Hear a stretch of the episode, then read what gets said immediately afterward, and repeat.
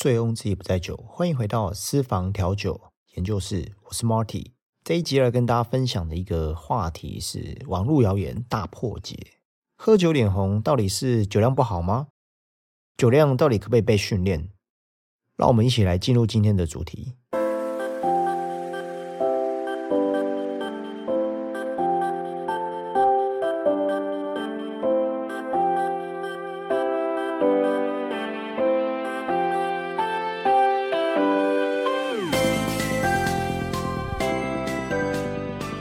大家好，我是 Marty。如果你还没有追踪我的频道，这个频道是专门分享调酒的技术、调酒技巧以及餐饮业的系统跟文化。将来会采访一些在线上的餐饮业的老板、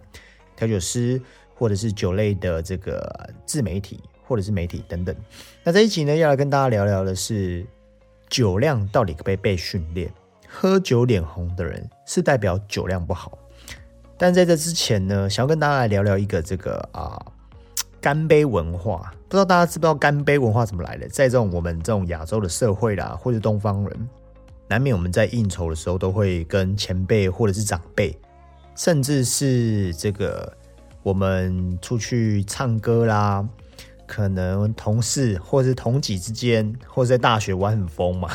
可能会有一些这种所谓干杯文化。我想分跟大家分享几个小小的冷知识好了，就有一个说法说这个干杯文化是从古希腊来的。古希腊呢，我们大家都知道，古希腊的这种文明，他们是很多的这种酿酒的技术，甚至是一些艺术品，可能像我们有点像是我们啊，我们这些华人世界早期祖先的这种甲骨文，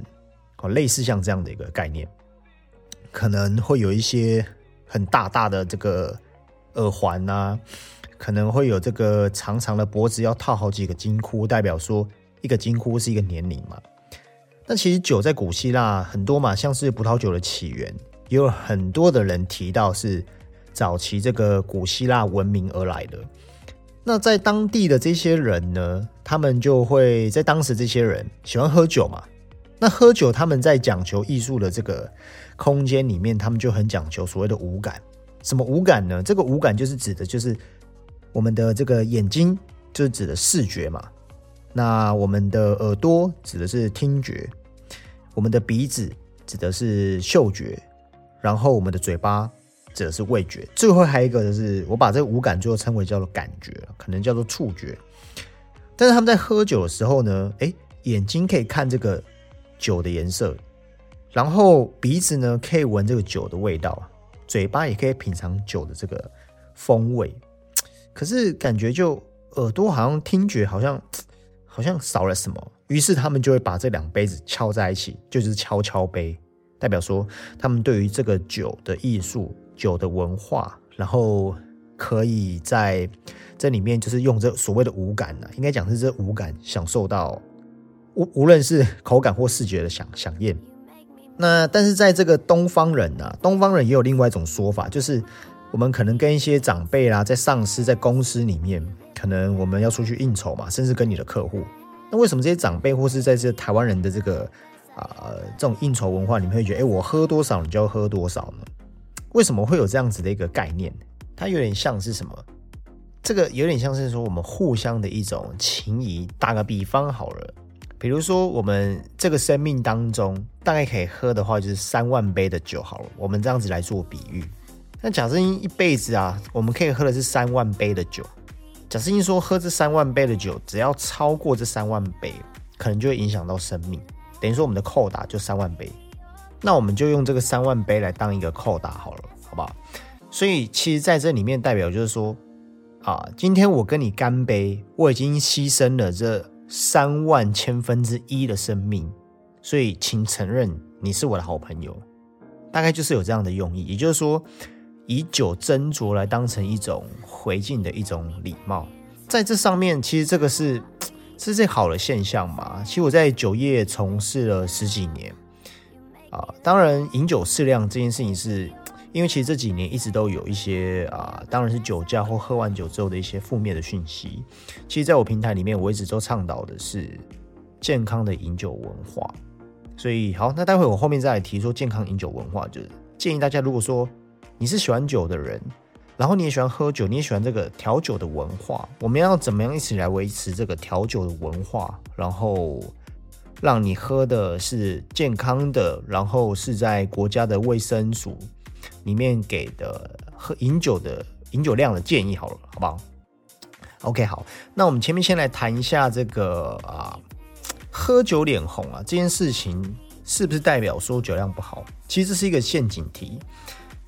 啊，喝酒脸红这件事情呢，我们先从我我，因为我不太想要讲一些太科学的东西，不过我稍微带一下好了。酒精呢，基本上呢，它的在化学里面叫乙醇，大家可以稍微记一下，就叫乙醇。另外一种你有听过，可能叫甲醇。这个甲醇呢的意思就是工业用酒精，它可能是从石油啦，或者是本身就不能提、本身就不能喝、本身就不能吃的材料当中去提炼出来的。可能是啊，我刚刚提到说这个石油，或者是啊塑胶类的，或者是木材类的，它提炼出来就是甲醇。那甲醇的话，它是用工用于工业酒精啊，药用酒精，它上面会使用到甲醇。那所谓的乙醇，就是它本来使用的这个材料呢，就可以拿来吃或拿来喝。比如说啤酒就是用什么，就是用麦，啤酒用麦类嘛。然后伏特加可能就是用谷类或是马铃薯，那威士忌话也是使用麦类，那高粱的话就是用高粱嘛，高粱酒啊，诸如此类的，或者是从这个啊水果酒里面去萃取，比如说是这个有糖分的苹果啦、葡萄，它萃取出来就是乙醇，就是我们可以喝的这些酒精。那这个乙醇呢，它在还没有喝进人体呢，它叫乙醇，喝到人体里面之后呢。这个过程就是乙醛，因为人体你把它想成它是一个工厂好了，把它想成是一个制造生产线，也就是说这个材料呢进去到人体的这个工厂之后呢，它会运作一段时间，运作出来的之后的这个废弃物啊，就是所谓的乙酸，大概这三个过程。OK，好，那重点来了，这个关键就是人体呀，它所需要去把这个乙醇。转化成乙醛，然后在最后出来是乙酸这些过程呢，由这两个关键去啊，算是消化好了，算是处理这个系统。第一个呢就是肝脏，因为每一个人肝脏的功能有一点点不太一样，每一个人肝脏功能不同。那第二个呢，有一种东西叫做乙醇去氢酶。OK，这是在化学里面可能是比较不太好记的。简单来讲，就是我们把它讲成酵素好了，解酒酵素跟肝脏就这两种东西。在肝脏的每一个人，他肝脏他处理酒精去消化酒精的速度都不同，这有点像是每一个人的身、每个人的器官，或者是每一个人的身高、每一个人的体重，有一点不太一样。那有一些人他天生就是跑得慢嘛，那有一些人天生他就是跑得快嘛。这个道理有点像，比较我来比喻这个道理，就是长得高的人一定跳得高吗？各位可以想一下，长得高的人一定跳得高吗？其实不一定呢。你说像这个，呃，我可能有点年纪哈，不过大家早期都应该都知道 a f s o n NBA 的一个七六人队的一个超级篮球明星。以前男生就玩电玩嘛，然后都会选那种呃比较厉害的，就是他又跑得快又跳得高，可是基本上他才一百八十几公分而已，当担任这个后卫的这个角色。所以呢，长得高的人他不一定跳得高。长得矮的人呢，不一定跳得矮。有一些人可能长得高，他跳起来，他他他的他的这个膝盖的跳力就是没有这么好，对吧？那有一些人他长得矮，可是他的可能因为体重的关系，可能因为他的弹力的关系，他膝盖或者说他的肌肉有一些部分比较发达，他就跳得很高。所以这个肝脏的这个功能也是一样，并不代表说。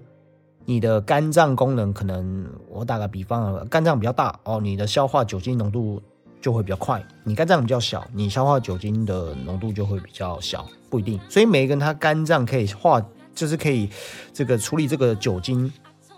排出人体的这个啊功能跟速度不太一样，这第一个。第二个话就叫乙醇去氢酶，也就是我刚刚提到这个解，每一个人人的身体里面的解酒酵素不太一样。好，会取决于这两个点。那喝酒脸红呢？它代表的是你这个解酒酵素不够，所以它产生的一种反应在你的脸上。但是不要误会，代表说呃，OK，好，你喝酒脸红就是酒量不好。喝酒脸红代表这一个酵素你在人体面占的比较少，所以它出现的一种反生理的一种现象。但是还有可能五十 percent 是由肝脏来化解你的酒精，所以那你会看到说有一些人他喝酒脸红，可是他又可以一直喝，他很能喝诶，我有朋友就是这样，但是你也有发现有一些人他喝酒脸红，所以他还可以喝很多，对吧？那有一些人喝酒脸不红呢，但他一下就醉了。你可能认为说，哎，你这个是不是在有一些那个朋友说，哎，你是不是在装醉啊？你根本脸根本没红。然后就在那边说哦，要要跑厕所什么，身体不舒服要呕吐什么，躺在那边睡。所以这样这基本上啊，这是有点算是陷阱题。所以喝酒脸红的话呢，并不代表酒量好或不好，它只是代表说你的解酒酵素在人体里面比较少。那根据统计的话呢，台湾人呐，在亚洲国家来讲是算这个身体的这个解酒酵素算是比较低的，可能可能 DNA 或者种族的关系啦。所以啊，就让突然让我想到一件事情。我记得大概前好像几年前吧，我觉得那个时候是整个饮酒的文化，包含酒驾，还有包含包含这整个政府的系统，我觉得还不是很健全。这件事情很遗憾是，你会看到说有一些人他可能拼酒，或者是我记得是有一年好像有一个新郎结婚啊，对不对？新郎结婚，然后因为拼酒拼到就是直接暴毙，这个。这个新闻，我记得当时我记忆犹新，因为我在这个产业嘛，所以这件事情的话，嗯，是很很遗憾的。所以我待会后面会提到说正常的饮酒文化。好，那第二个呢，酒量可不可以被训练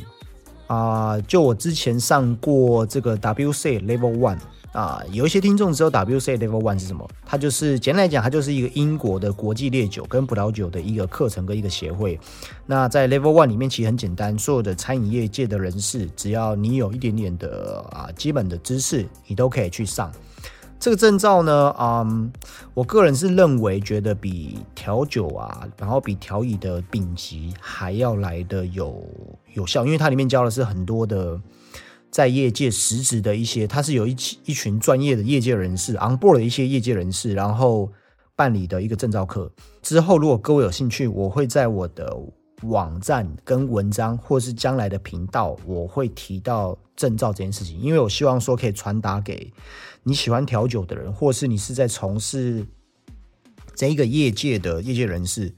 或者是在技职学校的这一些。教学教师们给你们一个正确的观念跟知识啊，这个讲有点太太严肃了。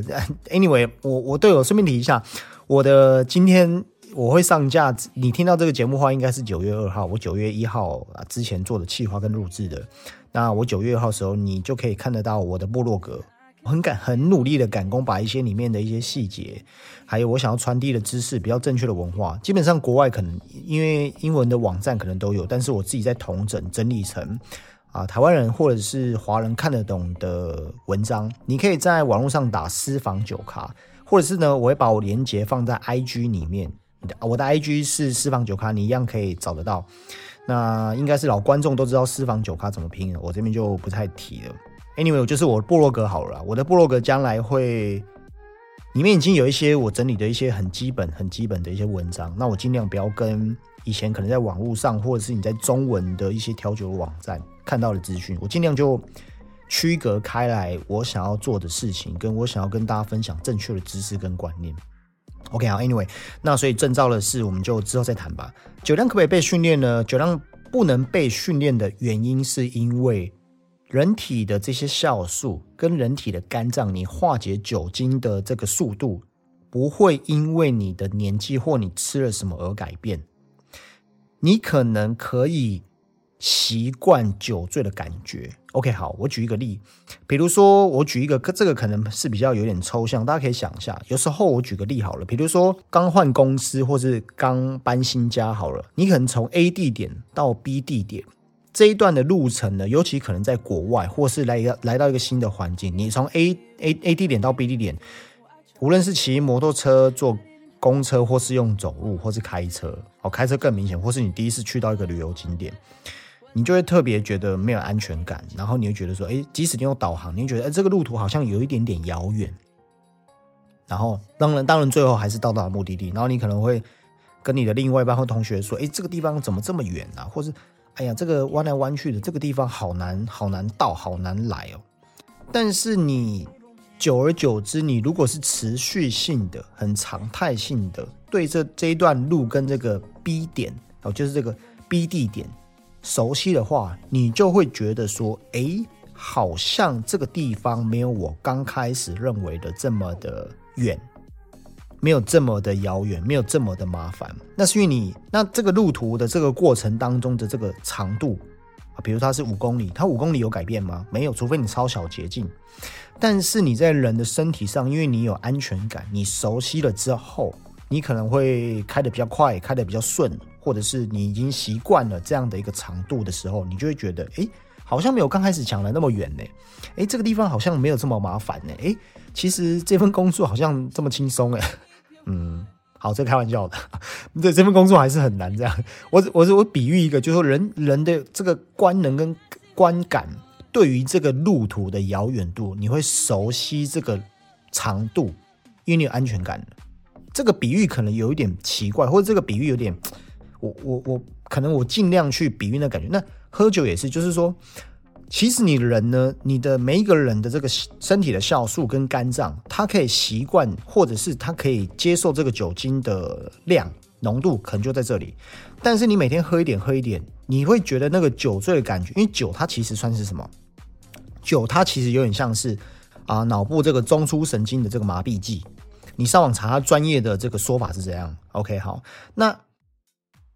但是你酒醉。慢慢久而久之，你开始一点一点，你习惯酒醉的那个感觉的时候的当下，你并不觉得你酒醉，你觉得哎，我是每天喝一点喝一点，我我的酒量就变好了，我的意识好像可以控制任何的事情呢，我还是可以走路啊，我还是可以喝喝继续喝下去啊，所以这件事情就会造就有一些人他认为说，哎，我是不是酒量变好了，所以我可以开车了是吗？完全完全错误，这个酒驾是。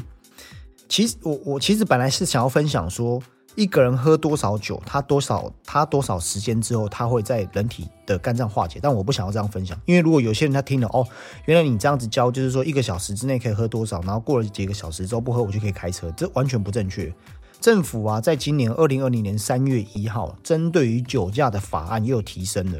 你如果是在一啊一年，我没有没有记错，是一年内还是说两年两年这个二二次酒驾，就是你有累犯的话。驾照要吊销，就是撤销，这个大家都知道。但是你要考回驾照的时候呢，这时候上的这个酒酒精的防治的这个课，因为以前都是免费的嘛，他现在必须要自费两千八。那如果说你，而且他课程还不是很常开哦，我不知道是可能刚开始师资不足不足，还是故意不想要让你拿到驾照。那你考完驾照了之后呢，你必须车子跟汽车都一样，你必须要在你的车子跟你的摩托车装这个酒精锁。这个酒精锁一个呢，大概好几万块要自费。那如果说你一年之后过了，你都没有犯法，然后都没有再继续喝酒，那你也正常骑的话，这个酒精锁它不会退费给你。越来越严格了，但我觉得这是一件好事。还有再来就是，如果说你在这一段期间呢，你就没有钱装酒精锁，但你被抓到了，这好像事情也大条，很麻烦。但是详细的细节是什么，我我不知道，所以就会造就很多人他觉得说，哦。我是不是酒量变好，或者是哎，其实还好吧，就是短短的，因为我喝酒已经喝了两三年了，我应酬已经一阵子了，我从那个小伙子到现在这个啊业务的主管，所以我应该是酒量变好，而且我家应该就在前面的，或者是骑摩托车五分钟，或是开车。一个交流道就到了，现在已经凌晨了，交流道应该没什么车，就会造就说他有这样的错觉。但是事实上呢，你以为你可以控制你的身体，但事实上不是，只是你习惯酒醉的感觉。OK，所以这是比较正确的一些知识。好，所以这个酒量没办法被训练。好，那人体也是。那照理来说呢，女生会比男生还要容易来的喝醉的原因，是因为第一个啊，普遍来说的话呢。男生身上的肌肉比女生还要来得多，但女生身上的这个脂肪比男生还要来得多，肌肉比较多，脂肪比较少，它有助于你肝脏在做处理时候的排解。但是女生身上油脂比较多，所以它这个酒精是一点一滴的被被这个肝脏给化解，所以女生会比男生来的容易醉，这个是正确的。普遍来说，当然我知道有很多酒国女英雄了，因为我看一下我这个频道的节目，大概有百分之五十二、五十三以上是女性在收听我的节目。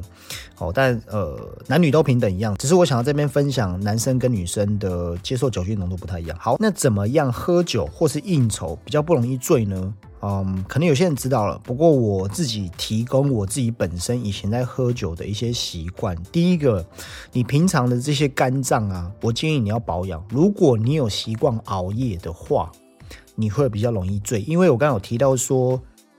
酒精是由肝脏来做消化、来做分解的。所以肝脏非常重要，好，所以有些人喝酒喝到肝硬化。第一个，这第一个，第二个是在喝酒的时候啊，尽量不要把你的酒跟你的二氧化碳类的饮品一起喝，尽量不要。你说那 whiskey coke 啊，mojito gin tonic 是不是？其实就算是了，好，那尽量不要。如果你在外面是要应酬啊威士忌啊这样海量的，所以因为什么？因为二氧化碳它会刺激到你的胃壁，就是它有刺激的功能。当你胃壁碰到这些气泡的时候，你的胃壁会觉得说，哎，OK，报告主人有东西要进来了，那它就会比较加速的运作，所以增加你酒精吸收的速度，所以比较容易醉。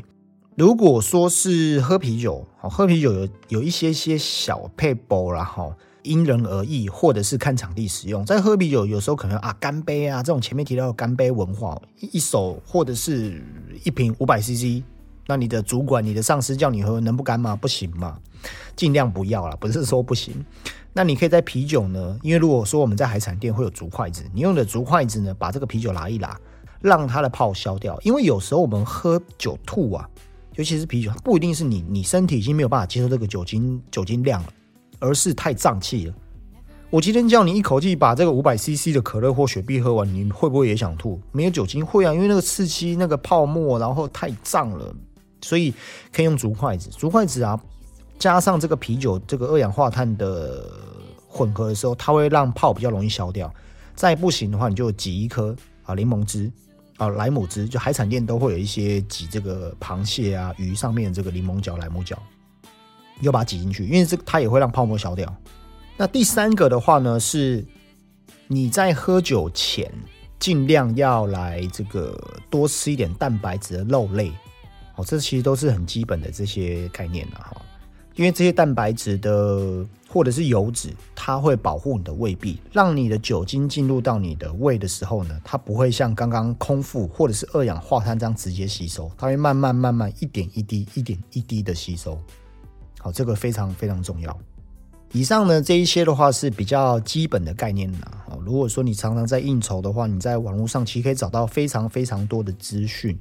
当然，喝酒就不要太快啊。然后喝 whisky，好，有一些人他认为说，记得我之前有去去外面应酬嘛，那厂商就倒了一杯的 whisky，那我想说，哇，我要加水跟加冰块。他就告诉我说，哎，年轻人，你这个杯子里面呢，我们举例好了，比如说，哎，你这个杯子里面呢，我帮刚刚帮你倒的 whisky 是五十 cc，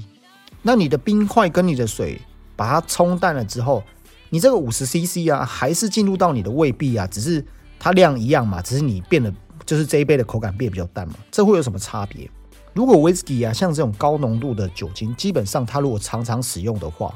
一口饮尽，它是很伤害你的胃壁，还有你的食道的。这第一个，所以你冲淡了之后，它经过你的喉咙跟你食道时，它比较没有那么伤，没有那么烈，没有那么浓。那这位前辈说的没有错，即使我进去肚子里面这些酒，这个五十，假设五十 CC 的这个威士忌，其实我喝进去还是五十 CC 啊，只是加了其他的冰块跟水。但是在它稀释的这个液体了之后呢，我的胃壁它所接受到酒精一次的浓度跟吸收度就会不同，这也是一个小技巧啦，哈。所以这个也算是还蛮蛮重要的，就是饮酒的文化，然后你不要灼伤你的食道，好。那最后一个呢，是刚刚有提到的，就是说这些正这些比较正式的饮酒文化怎么做呢？第一个，其实像现在这几年有很多的这个餐酒搭的观念，哎，可能是我一口红酒啊，一口牛排，大概是类似像这样的概念。当然有很多很多比较高档的餐厅，他已经玩到呃前菜配什么调酒。然后中菜配什么样的调酒，然后饭后甜点配什么样的调酒，因为就是像把它当成是，哎，你这一个前菜配白酒啦、开胃酒啦、饭后酒，有点像这样的概念。这是一个很很好的饮酒文化，饮酒文化应该就是这样，这么有这么有素质，这么有真的可以让你的味蕾喝到我今天为你精心准备的东西啦。怎么样正当的饮酒文化？第一个，男生呢跟女生喝酒的比例有点不太一样。以男生来说的话呢。我自己抓到一份资料是，平均呢，台湾平均十个男生里面，大概有七个他有喝过酒，或者是他平常有饮酒文化，有七点七个啦。那女生的话呢，大概四成，好，女生的话大概四点三成左右。平均呢，每一天我们喝多少的酒，它算是饮酒文化，然后没有过量呢？呃，仔细听哦。这个是啊，WC 加上台湾的卫生署福利部给的这个资讯，我觉得其实这两这两个给的的数据其实没有差异太大。一天呐，男生呢，男生一天不要超过四份的酒，然后一个礼拜不要超过十四份的酒。待会来讲这个份是多少。那女生的话，一个礼拜呢不要超过七份的酒，一天不要超过三份的酒。我再讲一次哦。男生一个礼拜不要超过十四份的酒，一天不要超过四份的酒。女生的话，一个礼拜不要超过七份的酒，然后一天不要超过三份的酒。好，听起来会有点，我不太确定说，因为你没有看到文我的文章或是文字，你这样听会不会觉得有点有点这个混乱？基本上来说，就是男生一天呢一份等于一瓶啤酒，就是三百三十 ml 的啤酒。就等于说，男生一个礼拜不要喝超过十四瓶三百三十 ml 的啤酒，然后一天不要喝超过四瓶三百三十 ml 的啤酒。但是你的扣打如果在第三天，你就说哦，那这样我就一每天喝四瓶，哎，那我这样子每天喝四瓶，七天七四二十八，哎，这样子要超过这样就二十八瓶了。对，所以当你超过这个十四瓶的时候，你的你这个礼拜扣打就用完，以此类推，这样可以理解吗？那女生一样，女女生就一个礼拜不要超过七瓶的啤酒，一天不要超过三瓶。所以你看哦，她如果第一天喝三瓶，第二天喝三瓶，第三天她就只能喝一瓶，然后第三天的之后，这个礼拜就扣打用完了，这样可以理解吗？这个是 WC 跟这个卫生署福利部给消费者的建议，这是。健康安全的饮酒范围内，也就是我刚刚提到的啊，算是饮正常的这个饮酒文化里面，我们要怎么样去拿捏？那我再提到就是一杯啤酒啊，一份一份三百三十 ml 的啤酒，它的酒精浓度有些是四点五，然后有些是五，它等于什么呢？它等于一份红酒。这一份红酒呢，白酒呢，气泡酒呢？呃，我这是抓一个大概的一个数据哈。等于外面的这些西餐厅他给的，或者饭店他给的量，就是六盎司。六盎司多少？一百八十 ml。一百八十 ml 的话，其实差不多就等于这个啤酒的二分之一，啤酒瓶的二分之一。那等于呢一份烈酒。这个所谓的烈酒呢，指的就是 whisky、琴酒、伏特加。你现在线上 on board 看到这些烈酒一份。一份是多少呢？差不多就四十 CC，三十 CC 到四十 CC。那三十 CC 到四十 CC 等于多少呢？等于差不多养乐多的一半。我们现在这个养乐多的一半。哦，大概就是这样的意思来推。你可以用这三个去计算。当然，这只是一个参考的一个数据，因为每一个人我刚前面有提到的体质啊，或是你工作的环境是因人而异，有点不太一样。不过这边就是提供你可以参考。好了。总而言之呢，啊，喝酒不开车，啊，不要酒驾，未满十八岁不可以喝酒。然后我们一起把这件事情做好。虽然还是有很多的陋习，呃，喝酒会过量啊，然后干杯的文化。我想，但是我想这件事情它会随着我刚刚前面提到这些新闻，然后这些酒驾的严格度，因为有一些人他有些朋友他也是会到现在还是会有。他就是哎，我其实我刚喝那一瓶应该还好吧，我应该过两个小时，现在应该都退啦，我等下就可以开车啦。那呃，我我我我我可以啊，OK 啊，没问题啊。我上次怎么样怎么样，这次应该也怎么样怎么样。那最后这个是非常错误的示范。在二零二零年的今天，这些文明的进步，这些酒驾的修法，然后包含新闻、报章、杂志，我们应该是喝酒这一群人应该要把这个文化做到更好。这个是环环相扣的嘛。哦，但我不想讲太远，反正这就是一个环境是大家制造出来的，不要像美国的禁酒令一样。虽然在这个年代，可能你觉得哎，应该不太可能有禁酒令，之后有机会再跟大家分享美国的禁酒令文化。好啦，那我们这一集哈啊聊了很多的一些生活的一些细节，那我们就下次下集见喽，拜拜。